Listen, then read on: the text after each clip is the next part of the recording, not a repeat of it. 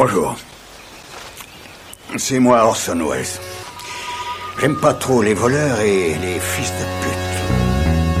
Salut nos ciné, votre rendez-vous avec le cinéma qui, vous le savez, n'a pas à proprement parler le goût des franchises en ce moment, un peu lassé que nous sommes de subir à échéance régulière ces retrouvailles forcées avec des univers et des galaxies de personnages qui n'ont pas grand-chose à nous raconter.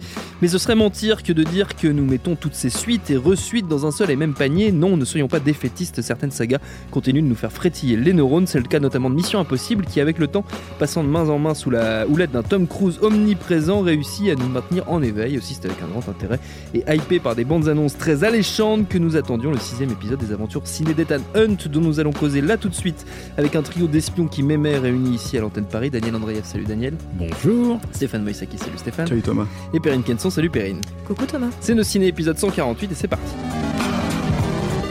Monde de merde. Pourquoi il a dit ça? C'est ce que je veux savoir. Mission Impossible 6 Fallout, c'est son petit nom. Il fait donc suite à Rogue Nation, sorti il y a 3 ans. On y retrouve donc ce bon vieil Ethan Hunt, alias Tom Cruise, et son équipe de choc, Ilsa Benji Luther, soit dans l'ordre Rebecca Ferguson, Simon Pegg et Ving Rhames, qui vont devoir redoubler d'intelligence et d'ingéniosité pour empêcher d'odieux personnages d'arriver à leur fin après l'échec total d'une de leurs missions. How many times has Hunt's government betrayed him, disavowed him, cast him aside? How long before a man like that has had enough?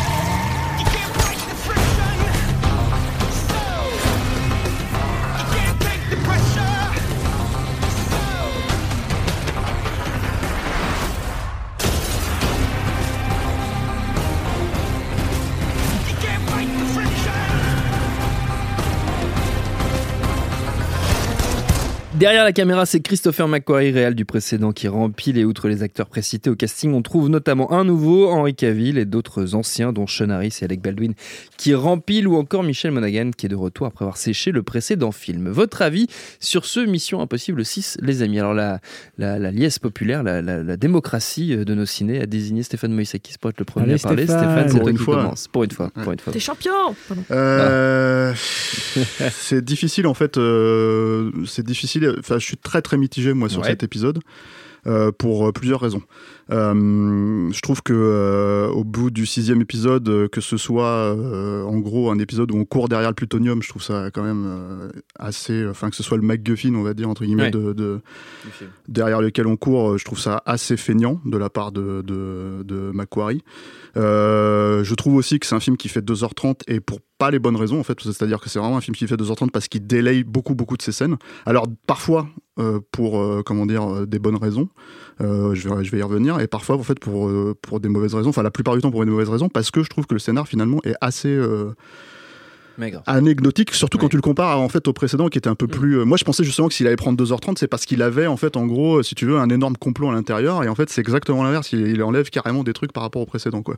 Euh, voilà. Le film euh, commence. euh, bon, c'est le manuel du scénariste euh, 101, hein, comme on dit aux États-Unis, mais le film commence en fait sur Tom Cruise qui reçoit un exemplaire de l'Odyssée, tu vois, qui l'ouvre et c'est son ordre de mission, tu vois.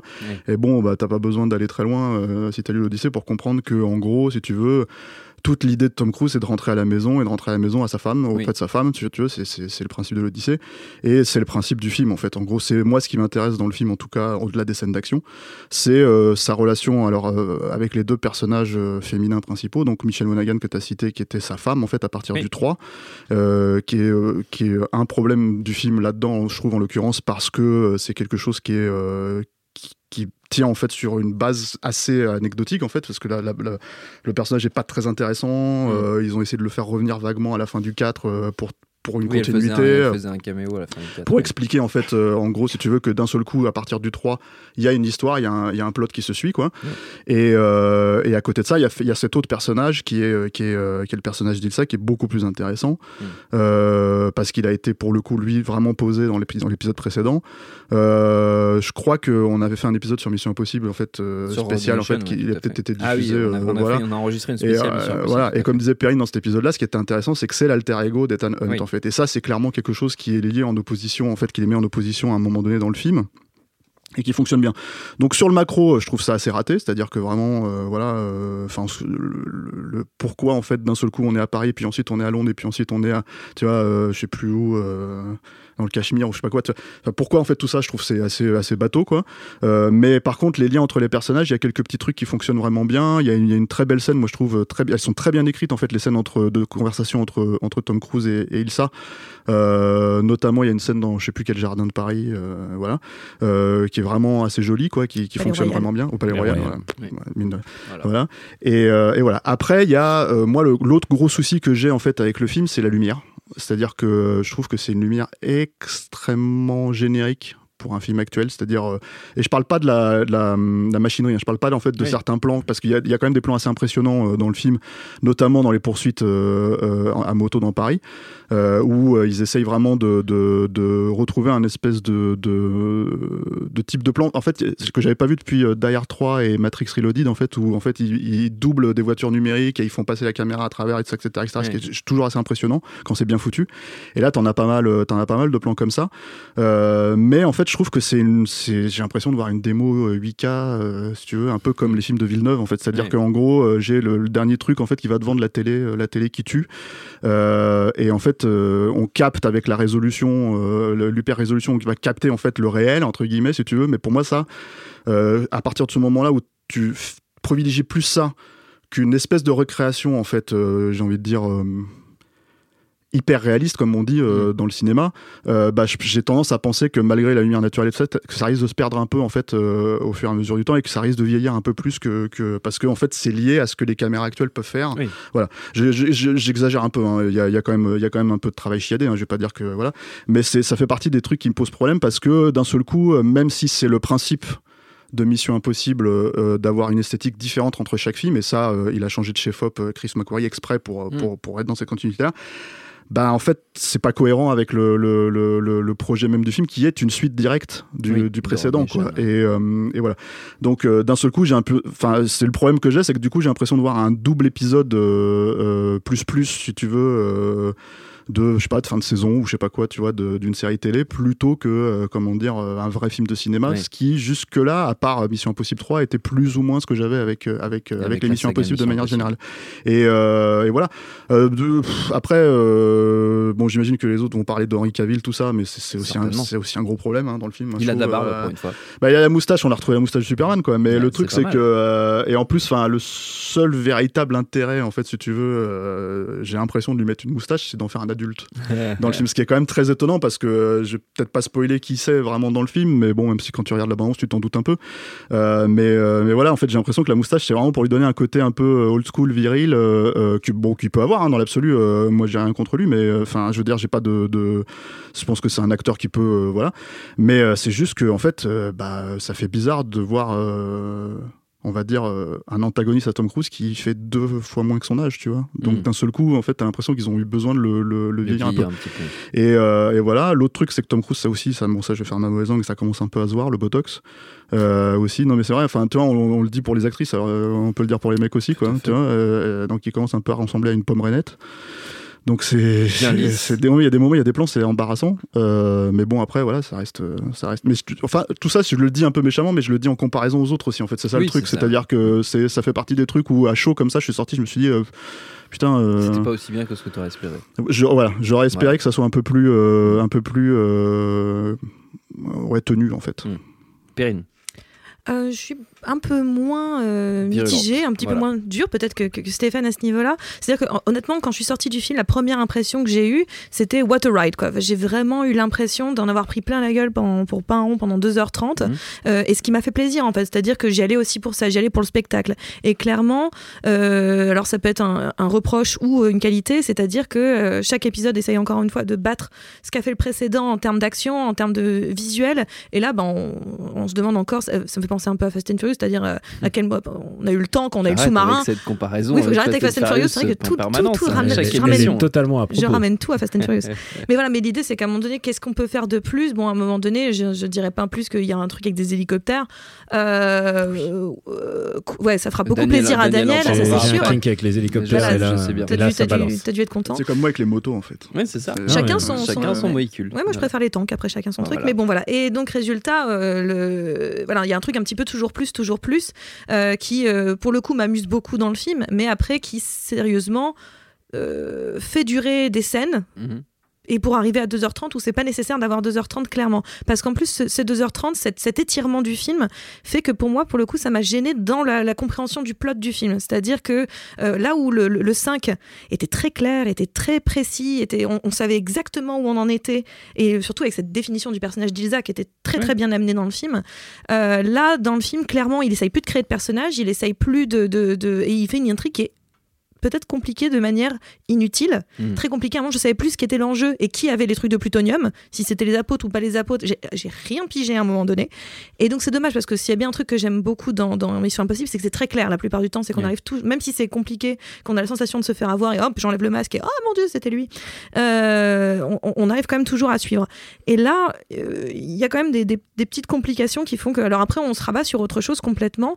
Et euh, je suis d'accord avec Stéphane sur le, les relations avec les personnages féminins moi, je trouve que pour le coup, le personnage de euh, Michel Monaghan, euh, certes, il n'est pas très euh, utile ou quoi que ce soit, mais je trouve qu'il met une fin à cette histoire-là qui est plutôt pas mal, qui est plutôt intéressante. Ça y est, on clôt le débat sur bah, Michel Monaghan. c'est juste qu'il n'y avait pas de début, en fait. Donc, donc bah, c'est ça le problème pour comme moi. il l'avait refait revenir à un moment donné du cadre, il fallait bien qu'il clôt le débat, en fait. C'est-à-dire que c'était peut-être une erreur ou pas, mais en tout cas, il fallait clore le débat. Et, et je trouvais ça pas si mal. Je trouve c'est une fin apaisée, c'est une fin intéressante. ça, me, ça, me, plaît bien. Le rapprochement avec Ilsa et surtout cette création qui était déjà dans le 5, hein, vraiment, mais l'espèce de Scooby Gang qui sont en train de faire, euh, avec Simon Pegg, Ving Rhames euh, mm. euh, et maintenant Ilza qui est clairement a rejoint le groupe. Je trouve que c'est très agréable. On, prend aussi un, truc un petit peu cartoonesque, notamment je trouvais que le personnage de, de, de, Cavill, justement, quelque chose d'assez cartoonesque. J'ai l'impression qu'on l'a sorti tout droit de Man from Uncle. C'était quoi le titre français de Man from Uncle? Les agents très spéciaux. Les agents très spéciaux, voilà. Qu'on l'a sorti un petit peu tout droit de ça, donc il a un petit peu, il surjoue quelque chose. c'est pour ça qu'on a un peu du mal à le prendre au sérieux. Et clairement la bande-annonce trahit tout le truc. Donc ce n'est jamais un enjeu ce personnage. Il n'est jamais un enjeu. Mais il offre quelques je trouve quelques scènes euh, intéressantes quelques fulgurances dans le film et ce côté un peu cartoon par moment euh, surtout sur la fin. Mais euh, voilà après je trouve voilà c'est un épisode qui pour moi est en dessous du 5 mais reste quelque chose de terriblement agréable à regarder terriblement divertissant. C'est aussi ce qu'on cherche quand on va voir Mission Impossible, quelque chose d'être assez diverti. Je, après voilà, je trouve que c'est pas, c'est pas euh, justement c'est peut-être l'épisode qui en dit le moins sur euh, sur ce qu'est euh, Tom Cruise à l'heure actuelle. mais en même temps, c'est Tom Cruise qui clairement dit maintenant qu'il fait partie d'une équipe, et je trouve que ça, c'est une évolution intéressante, même si encore une fois, tout est sur lui, tout est grâce à lui. Mais quand même, on comprend que c'est quelqu'un qui ne peut pas tenir seul, là où des, épisodes d'avant, c'est quelqu'un qui pouvait largement s'en sortir seul. Là, clairement, il a besoin, et la, toute dernière mission dans, dans le film prouve bien qu'il ne peut pas être seul, il ne peut pas faire les mm. choses seul. Donc je trouve que c'est l'évolution de ce personnage qui se pensait exclu, outcast et isolé, qui finalement découvre qu'il fait partie d'un groupe. Et c'est ça que j'ai apprécié dans le film euh, totalement. Daniel. Euh, c'est vrai qu'il peut pas être seul et c'est vrai qu'il y a un, vrai changement dans le personnage de Tom Cruise puisque je crois que c'est un des premiers films depuis très longtemps où on ne voit pas de torse nu et euh, je pense que là c'est un peu le film euh, c'est un peu tu, tu sens que c'est un moment là c'est un film de rupture quoi c'est un, un, cap dans sa vie quoi c'est il a 56 ans quoi ben donc voilà, c'est ça l'enjeu. C'est Tom Cruise. Tom il court toujours aussi bien. Tom Cruise, ah, Tom, qu'est-ce qu'il court vite? Putain, ouais. C'est ouf. J'arrête, j'allais faire une comparaison avec du football, euh, j'arrête tout de suite. Il, a, il va bientôt avoir 57 ans et c'est le film où tout se joue pour lui. Et alors pour moi, euh, évidemment, Tom Cruise, il devait euh, passer le relais à un moment ou à un autre, et ça devait se faire dans Mission Impossible. Et en fait, non. Si on est un peu Tom Cruise, Tom Cruiseophile comme je le suis, c'est un film indispensable parce que littéralement, on voit deux femmes qui se passent. Non, c'est pas lui qui passe le relais, c'est deux femmes qui se passent le relais de Tom Cruise. Littéralement, se passe le petit Tom Cruise d'une main à l'autre. C'est euh, c'est génial. C'est vraiment, c'est vraiment un, un, vrai plaisir à regarder. Après, euh, il y a un truc, c'est que j'aime bien, j'aime bien les blockbusters de l'été. J'aime bien quand ça tape, j'aime bien quand ça explose.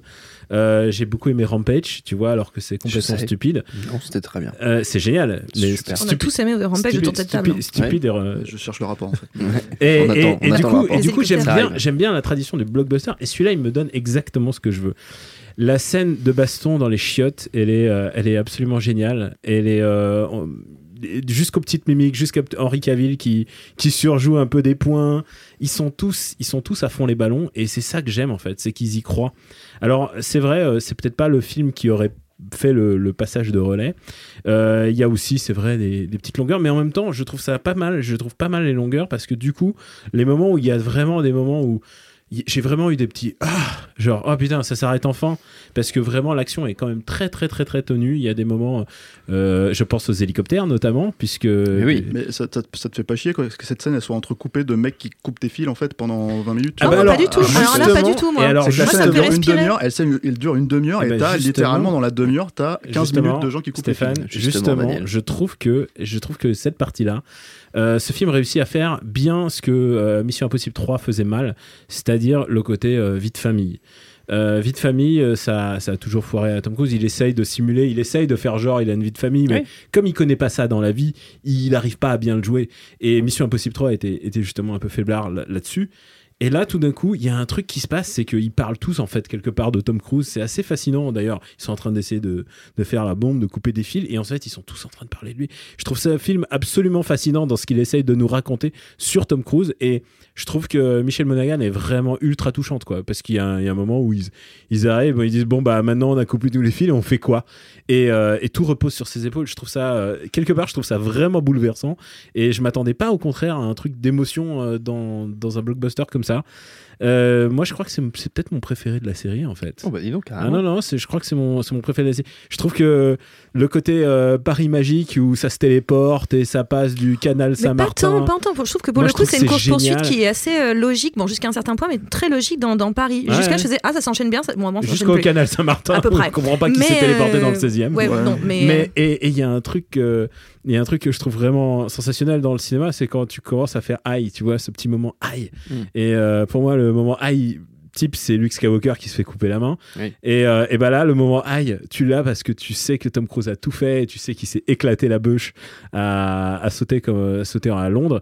Et quand, quand tu le vois, quand tu le vois en vrai, quand tu le vois sur ton grand écran, et et qu'il est en train de courir alors qu'il a la jambe cassée et eh ben ouais, mais c'est parce que tu le sais ça. Oui parce que tu sais, mais ça, moi, mais moi c'est ce que c'est ce que j'appelle l'effet Jackie Chan quoi. C'est que bah écoute ouais il y a des milliards de prises ils accélèrent des trucs et tout mais ça reste du cinéma. Et au moment où ça fait où tu fais high pour le mec je pense que c'est là où ça commence à bien fonctionner. Donc c'est pour ça que ce film fonctionne pour moi. La grosse différence avec Jackie Chan pour moi c'est que tu le vois dans le générique de fin en fait ça. Et le truc si tu veux c'est que as pas tu peux pas te poser les questions. T'as as, plein de films où tu te demandes en fait à quel moment ça a été le plus dur à obtenir pré-YouTube, hein, parce que maintenant. Oui, non, mais bien sûr, on, parle, on parle de Jackie d'époque, mais le truc, c'est que c'est un truc où il le mettait dans le générique de fin, alors que mm. là, en fait, Tom Cruise, il en fait tout son, tout son market autour de ça, quoi. sauf, sauf les voix il s'est vraiment esquinté, et là, tout le monde le savait, quoi.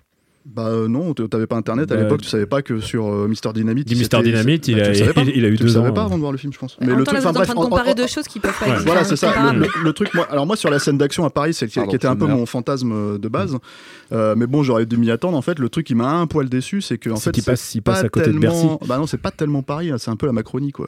Si tu veux, c'est-à-dire qu'en gros, non mais non mais je veux pas. Non, tu dis ça parce qu'il y a Bercy. Non, je dis pas ça parce qu'il y a Bercy. Je dis ça parce qu'en fait, il y a tous les monuments et tous les machins où tous les ricains ils viennent et ils savent ce que c'est. Tu vois, mais moi, j'aurais bien voir une, poursuite dans Barbès, tu vois, avec euh, le mec qui rentre dans Tati, qui passe par la fenêtre, qui rentre sur le, tu sais, qui, enfin, des... pareil quoi, tu vois, enfin, je veux dire. Hein. Il passe par le parking de, de, de, de pyramide. C'est quand même chouette. Non, mais, genre, non, mais c'est chouette. En fait, c'est chouette parce que personne d'autre le fait. C'est ça le truc. C'est-à-dire, c'est-à-dire qu'il a ce, cet avantage-là. Mais du coup, en fait, c'est un peu comme la problématique que j'avais avec le précédent où il te montre la super cascade de Tom Cruise au début quand il est accroché à l'avion et mm. t'as rien de plus. Et là, le truc, c'est que pareil dans la bande-annonce, t'as rien de vraiment de plus à part mm. quelques mouvements de caméra et c'est assez chouette et tout. Euh, et tu te dis bon bah ils ont eu le temps, ils ont eu l'argent, ils ont eu le machin, etc., etc. Ils ont eu l'aval, tu vois. Mais en fait, ça fait, euh, ça fait, euh, ça fait petit tour de touristique, si tu veux, euh, pour, euh, pour Riquin, en fait, euh, qui vient. Et en fait, ah, ah non, alors moi, en tant que Parisien, j'ai eu j'ai vraie satisfaction à, ah, moi à voir, je te parle voir le boulevard, Parisien, boulevard Garibaldi, tu passes, et puis en plus, c'est un moment d'histoire. Je me suis dit, peut-être il va prendre des Vélib, peut-être que dans mes fantasmes, mes fantasmes les plus, les plus fous, il prenait un Autolib et il faisait des. Ce que je veux dire, en fait, c'est que si tu veux, c'est un peu comme Amélie Poulain, quoi. Tu vois, Paris, c'est pas seulement ça, tu vois. Et le truc, si tu veux, c'est que, c'est que j'aurais aimé, en fait, si tu veux, que d'un seul coup. Alors, le Paris d'Amélie Poulain il est difficilement Amélie Poulain, mais bon. Non, mais enfin, est tu sais très bien que Paris. pour les touristes, euh, Ouais. Amélie Poulain, c'est censé être Paris, si tu veux. Mm. euh, C'est ça que je dis, quoi. Tu vois, Bah, qu'on je suis pas d'accord parce que dans- dans- déjà dans la base, on commence quand même la majeure partie, la majeure partie de la cascade, enfin de, de cette séquence-là. Alors à part qu'on traverse plein de rues et en effet des quartiers plutôt bourgeois euh, de Paris, euh, mais quand même on passe une grande partie de notre temps euh, à Bercy, qui est loin d'être un quartier hyper touristique, qui est loin d'être un quartier très joli en plus. Et je trouve qu'au contraire, on passe beaucoup de temps là-dessus, où on passe tout- beaucoup de temps près d'un canal où techniquement on voit rien de ce canal, si ce n'est euh, le bord de l'eau et euh, des fourgons qui passent. Donc euh, clairement, je trouve qu'on voit pas grand-chose Ce en que fait. je veux dire, en fait, si je, si, je- si, Paris. si je pousse loin, mais je vais peut-être pas demander ça de la part de Christopher McQuarrie, euh, tu vois, mais c'est, euh, j'aurais aimé, en fait, si tu veux, que ça ressemble à Paris, comme dans Die Hard 3, New York, ça ressemble à New York, tu vois, vraiment. C'est-à-dire Mm. qu'en gros, si tu veux, quand tu vois tous ces passages-là, tu vois tous les gens qui, qui, qui vivent qui, qui, dans cette ville, etc., etc., et c'est ce que j'aurais aimé voir. Et nous, en tant que Parisiens, pour le coup, contrairement aux spectateurs américains ou du reste du monde entier, euh, c'est pas qu'on peut avoir cette exigence, mais on le connaît en fait ce Paris-là. Donc ce que je veux dire, c'est que j'aurais aimé, euh, si tu veux, avoir, avoir ce truc-là. Mais après, encore une fois, c'est peut-être un fantasme un peu déplacé de ma part. euh, si Et puis tu tant veux, qu'il n'y a pas un euh, mec avec une baguette dans la rue, moi ça me va, enfin tu vois, parce que là j'aurais Ah, mais trouvé moi, ça je veux pas un mec avec euh, une baguette dans la rue. Je veux, non, je j'aurais trouvé ça. Non, je suis la qu'il n'y en ait pas, c'est-à-dire que j'aurais j'aurais trouvé ça Ouais, grave. ouais, enfin bon. Mais c'est-à-dire que je trouvais ça beaucoup mieux euh, filmé Paris là que par exemple récemment il y avait l'épisode de Sense8, le- l'épisode final de Mm, pas Sense8 euh, qui se passe Ah, à Paris. il était génialement baguette fromage. Mais Ouais. l'épisode en soi est intéressant pour plein de raisons, mais il y a le, le Paris filmé dedans, c'est un Paris que moi je ne connais pas et que j'adorerais voir, hein, mais que Mhm. c'est un Paris que je ne connais pas. Oui. Je connais beaucoup mieux ce Paris que j'ai vu il y là. avait même le mime Marceau. Il y avait Il y avait tout. il y avait tout. Mais donc voilà, non, c'était, c'est, moi je trouve que ça, dans Paris, ça fonctionne plutôt bien et il s'accorde des respirations dans le film, notamment un truc avec une policière que je trouve plutôt réussi, vraiment réussi, et que c'était pas gagné. Mais clairement, ça fait, partie des, ça fait partie des trucs. Alors là, ce qui est problématique avec cette scène, c'est la façon dont elle se termine pour moi, si tu veux. Mais c'est vrai que ça fait partie des trucs étonnants où d'un seul coup, en fait, il s'autorise des respirations. C'est-à-dire que dans ses longueurs, le film, il s'autorise des respirations à un moment donné qui sont des respirations bienvenues. C'est-à-dire, Mm. quand je dis des respirations, c'est des respirations scénaristiques. Mm. C'est ce que j'appelle le micro, en fait, dans le film. C'est-à-dire, Ouais. euh, c'est-à-dire les moments où, en gros, si tu veux, euh, d'un seul coup, euh, il s'arrête sur ce, sur ce détail-là. C'est une femme flic, euh, elle sait pas comment faire. euh, ils essayent de, de discuter, c'est de s'expliquer tout ça, etc. etc. Et il T'as un peu la même chose avec. Euh, et t'as un peu la même chose dans la scène de baston dans le. Comment dire Oui, dans les chiottes. dans les chiottes où d'un seul coup t'as des, t'as des, t'as des clubbers qui rentrent, des Français qui commencent à déconner, etc. etc. avec les types. Et Au tu Grand dis, Palais. bon, voilà, co- comment ça va se passer, Le quoi. du Grand Palais. Mais, mais, c'est, mais c'est des trucs où tu te dis, bah oui, là, effectivement, c'est Christopher McQuarrie, c'est un scénariste, il sait travailler Oui. ces, ces, ces, ces ruptures-là, si tu veux, il sait les faire fonctionner. Euh, c'est clairement pour moi euh, ce qu'il y a de mieux, encore une fois, dans le film, ce genre de petits moments. Bon, je vais pas spoiler la fin de la scène avec la femme flic, quoi, mais je pense qu'il y avait une opportunité ratée. Et le truc, si tu veux, c'est que, c'est que, et surtout pour euh, faire travailler le personnage de Tom Cruise, en fait, un peu plus, tu vois, voilà. Parce que là aussi, c'est un, un des autres trucs, en fait, c'est que, effectivement, il s'est constitué une équipe, et à part un mort, si tu veux, qui est en plus un des trucs les plus, euh, tu vois, expédiés, moi je trouve, dans le film, euh, bah t'as pas vraiment de perte d'enjeu, quoi, si tu veux. C'est-à-dire Mm. que même quand ils font revenir la femme de Tom Cruise à la fin, si tu veux, c'est pas un truc où moi j'ai l'impression qu'en fait c'est important pour lui, si tu veux, à ce moment-là. moi, de- ça m'a Ah, moi, ça m'a- moi, ça m'a ça a bien plu, ouais. fonctionné sur Ouais. moi.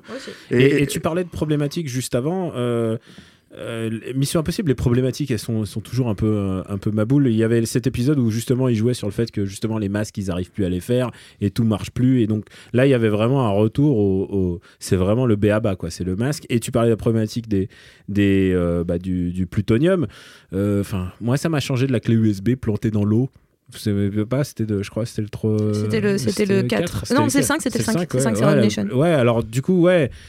Il y a un truc très concret non, dans mais le plutonium, dans- ce que je veux dire, c'est que c'est Pierce Brosnan dans les années 90, quoi. Tu vois, enfin, chez James Bond, c'est ça que je veux dire. C'est vraiment des trucs, voilà. Non, mais c'est vraiment des trucs où tu te dis, tiens, euh, enfin, c'est vraiment un, un, device de, vintage. C'est un- de- mais d'années de toute manière, 80-90. c'était toujours basé sur le Mm. MacGuffin et surtout, euh, bah, il y a le, le- le 3 entier était un MacGuffin. Encore une fois, peut-être encore une fois que je demande trop du film, mais quand le Mm. film commence et qu'on t'explique en gros si tu veux que c'est des terroristes, je me suis dit tiens ils vont peut-être parler de Daesh de façon un peu euh, tu Mm. vois euh, détournée. Ouais. Bah ouais, mais tu vois, enfin je veux dire Ah on est non, en c'est des- 2018 c'est quoi, pas tu des vois. c'est pas les mêmes terroristes. Non mais ils en parlent pas clairement, tu vois. Dis, c'est qu'il y a un manque d'explication. euh, qu'est-ce que tu veux Il y là a un- non, mais pas du tout. Il y a un manque d'explication à des moments qui, clairement, euh, j'aime pas quand les films sont surexpliqués, mais là, je trouve qu'il y a des moments, ça manque de clarté clairement sur leur thème, sur leur, leur, leur terme, pardon. Et dans mais, qui, mais de qui vous parlez à un moment donné? Et moi, j'étais un peu paumé par rapport à ça. C'est dommage. Non mais pour un film qui se passe à Paris, c'est ça que je voulais dire aussi si tu veux, c'est qu'à un moment donné, Mm. non mais tout le truc sur euh, Oui, quand je parle sûr. de Daesh, c'est vraiment une Oui, façon oui. encore une fois Par pas, de citer Daesh objectivement, mais, parler en fait contextuellement, ouais, euh, si tu veux, du sûr. truc et de dire c'est euh, la guerre qu'on mène actuellement quoi. Oui. Donc euh, quand t'as une quand t'as une équipe comme Mission Impossible qui vient bosser là-dessus, tu te dis bon bah ça peut être avoir cohérent. Peut-être y aura Et bon, après, encore une fois, j'attends un film. Enfin, je, sais que je vais voir un film PG-13. En fait, encore, je sais que c'est encore un truc où je me dis, bon, je devrais devrais pas attendre de Macquarie d'être McTiernan, je devrais pas attendre de Mission Impossible d'être Die Hard, etc., etc. Je sais tout ça, tu vois. C'est juste qu'en fait, je vois les opportunités et je me dis merde, tu vois, c'est dommage en fait que les mecs se tirent des balles dans le pied Mm. ou s'empêchent en fait d'aller plus loin juste parce que euh, c'est un PG-13, juste parce qu'il y a Tom Cruise, juste parce que c'est Paramount, Mm. que c'est leur tentpole de l'année, qui sont obligés de, de- de- de- d'assurer au box-office, etc., etc. C'est, surtout là. Surtout je le vois pas comme un blockbuster, je le vois comme un film, moi, le film, tu vois, c'est ça le Oui. truc en fait. à un moment donné. Ok, très bien. Avant de se quitter, euh, les amis, comme d'habitude, on va faire un petit tour de, de recommandations. Et évidemment, vous êtes libre hein, de vous éloigner du domaine de l'espionnage et de Mission Impossible. Vous faites comme vous le sentez. Qui va commencer? Tiens, Daniel, tu vas commencer. Bah écoute, euh, c'est une reco de quelque chose que Ok, Je n'ai- mieux. je n'ai pas encore vu, mais Ah. alors qui m'emplit de joie. Une, euh, C'est pour vous, très reco. c'est pour souhaiter des va- souhaiter de bonnes vacances, pour m- Ouais. pour dire que bah voilà, il y a les- la vie est belle. Il y a un nouveau projet de Sacha Baron Cohen qui vient d'être diffusé hier soir. Alors, à l'heure où nous enregistrons cette émission, parce que tu, Alors- tu dis hier soir, euh, nous, nous sommes, C'est vrai. nous sommes censés être en août. euh, C'est vrai. Donc tout le monde a eu le loisir de le voir. Moi, je l'aurais vu déjà 15 fois. Et je trouve que le fait qu'il y ait quelque chose de nouveau de Sacha Baron Cohen, pour moi, euh, c'est- c'est de la joie dans mon cœur. C'est mon petit cœur qui fait poum poum. Je- J'ai hâte de retourner, de regarder ça et de l'apprendre par cœur pour te le reciter Très à la rentrée. Ah bah, c'est ce que je ferai. Ça s'appelle Souci, Who, ça a l'air cool. Hein. ah, il a, ça a l'air Ah, extraordinaire. cool, ouais. Who is America de Oui. Sacha Baron Cohen, disponible chez votre cousin américain. Il vous enverra. Vous, Vous verrez la cassette la vidéo, VHS, voilà. bien sûr. Perrine. Euh, moi, c'est la, la, la course-poursuite dans Paris qui m'a donné Oui. envie de parler d'un film que je suis seule au monde à aimer, je pense. C'est G.I. Joe de Stephen Sommers. Je suis seule.